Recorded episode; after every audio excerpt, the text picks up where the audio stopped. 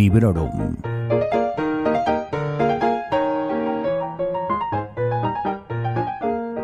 Hola a todos y a todas y bienvenidos a un nuevo episodio de Librorum Podcast.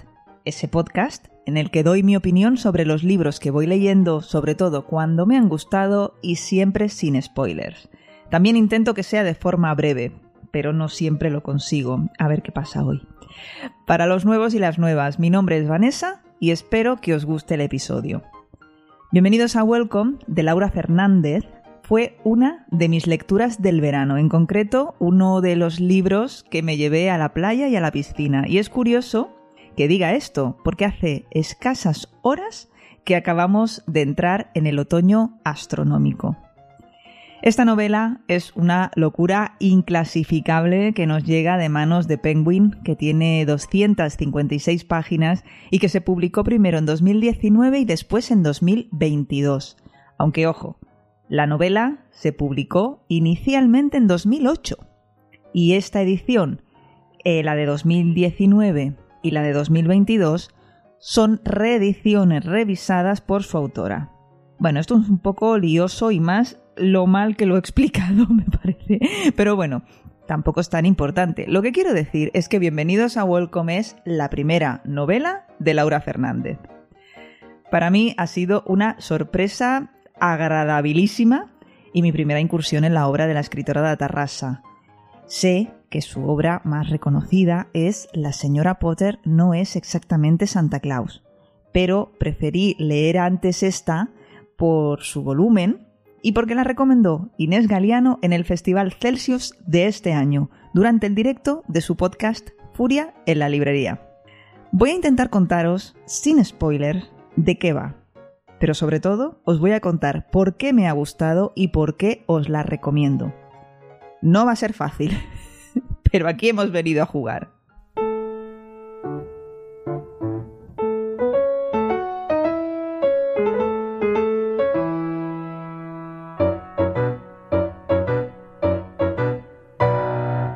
Cuando escuché a Inés hablar de esta novela me llamaron la atención las palabras loca, extraterrestre y alcalde. ya veis que no me quedé demasiado con la copla y me alegro de que fuese así. Pero bueno, no necesité mucho más para ir a pedirle a Inés que me recordase el título, me lo apunté y al cabo de pocos días fui a comprármelo, porque vi precisamente que por volumen y por peso me iba genial para llevármelo a la playa. No sabía a qué me enfrentaba, y a pesar de que leí la sinopsis de la contracubierta, me encontré leyéndolo con una permanente sonrisa de incredulidad en la cara durante los cuatro días que me duró. Es fantástico, es humorístico, es ciencia ficción, pero también es crítica social y de la dura, aunque con esa ironía y ese surrealismo que la hacen más fácil de digerir. Después, cuando investigué un poquito sobre lo que acababa de leer, vi que la autora no recomienda especialmente empezar por Bienvenidos a Welcome por ser una, y cito, locura sin aditivos. Pero oye, yo me alegro mucho de haberlo hecho. Conmigo al menos ha funcionado y Fernández tiene ya toda mi atención.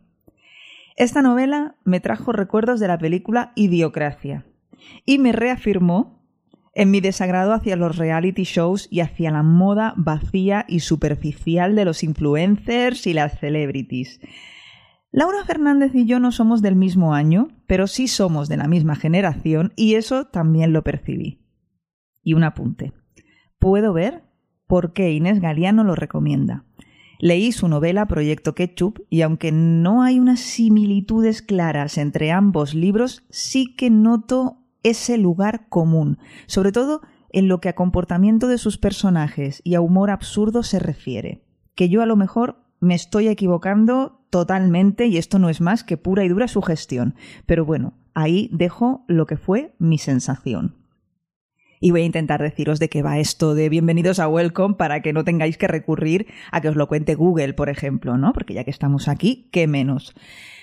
Bien, en un futuro que se sitúa, siguiendo algunas pistas de la novela, unos 120 años después de nuestra época, una nave espacial choca contra un centro comercial causando la muerte de miles de personas. La maquinaria del sensacionalismo y de las fake news se pone en marcha para intentar tapar el suceso y hacerlo pasar por una campaña de marketing sobre una nueva serie de televisión o un nuevo reality. Este disparador, este punto de partida, nos conducirá a conocer cómo funciona esa sociedad futurista y ultra superficial en la que las noticias se inventan y el atractivo sexual lo es todo. ¿Os suena, no? De hecho, creo que el kit de la cuestión es una demoledora crítica al periodismo, es la sensación que a mí me ha dado, y además me consta que es una crítica hecha desde la experiencia. Y es que Laura Fernández, leí después, que trabajó como redactora, por ejemplo, en Super Pop. Y con esto creo que ya os doy una pista más que clara al respecto. Como si no se le iba a ocurrir esa idea brutal y genial de un actor que lleva más de 100 años muerto, pero que despierta el fanatismo enfermizo entre sus fans que no conciben, no quieren ni plantearse que en realidad este hombre ya no existe. Por supuesto que todo en esta novela está exagerado y pasado por el filtro de la parodia. Pero creo que esto es lo que hace que te metas más en la historia y, ¿por qué no?, lo que te lleva a reflexionar y a darle un par de vueltecitas a qué tipo de contenido consumimos y por eso mismo fomentamos.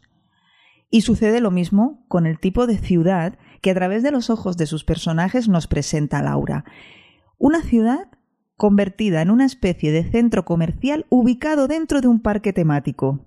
Vamos, el centro de Barcelona. Y por favor, no os perdáis qué tipo de personaje encarna a Dios sí, sí, adiós, en esta novela. A mí personalmente me hizo reír a carcajadas. Cuando lo vi, dije, ostras. Y es que la crítica feroz al capitalismo brutal llega a varios ámbitos. Y, por ejemplo, a mí me, me llamó la atención el sanitario. Obviamente el ámbito sanitario aquí no queda libre y solo os voy a decir cinco palabras. Futuro interrumpido, parque temático, sanitario. Ahí lo lleváis.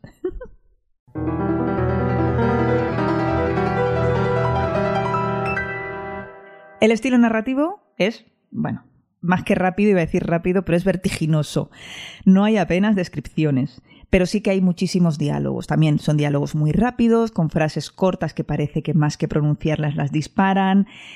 Sus personajes tienen una manera de hablar muy de película o de serie de televisión de los años 50-60, ¿no? Con sus pequeñas, sus muñeca y esos O al inicio de casi cada frase. Lo que al principio te choca por sonar tremendamente artificial, enseguida te cuadra precisamente por eso, ¿no? Por sonar tan tremendamente artificial.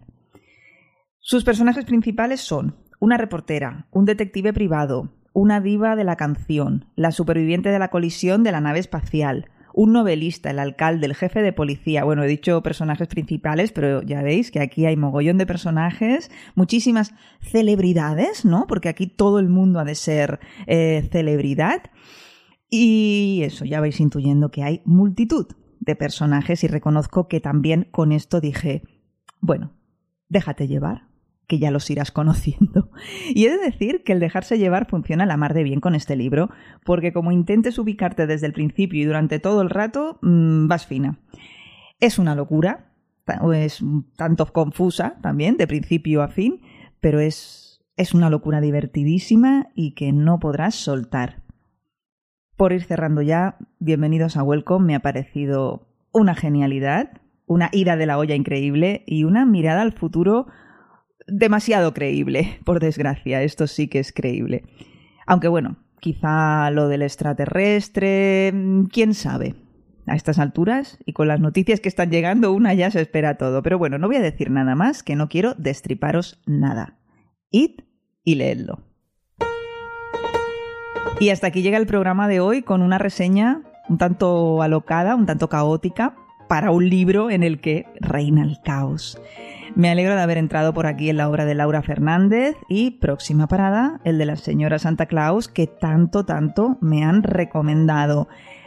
De hecho, en el momento en el que estoy ahora, en el momento en el que estoy grabando este audio, estoy a puntito, a puntito, a puntito de terminar el libro de relatos de David Mitchell, Escritos Fantasma. Y para terminar el mes, que quedan ya poquitos días, quizá lea una novela corta de Mariana Enríquez o quizá ya me meta de lleno en este de Laura Fernández, la señora Potter no es exactamente Santa Claus. Haga lo que haga, vais a ser los primeros en saberlo. Espero que os haya gustado este episodio. Recordad que hay más allá donde sea que estéis escuchando este, porque Librorum Podcast puede escucharse en todas partes. Si queréis darme vuestro feedback, estaré encantada de leeros y en sons.red barra Librorum encontráis todos los enlaces y las formas de contacto. Muchas gracias por seguir ahí, hasta pronto y felices lecturas. Acabas de escuchar Librorum, un podcast alojado en Sons, red de podcasts. Encuentra mucha más información de este episodio en nuestra página web, sons.red barra Librorum. Y descubre muchos más podcasts en sons.red.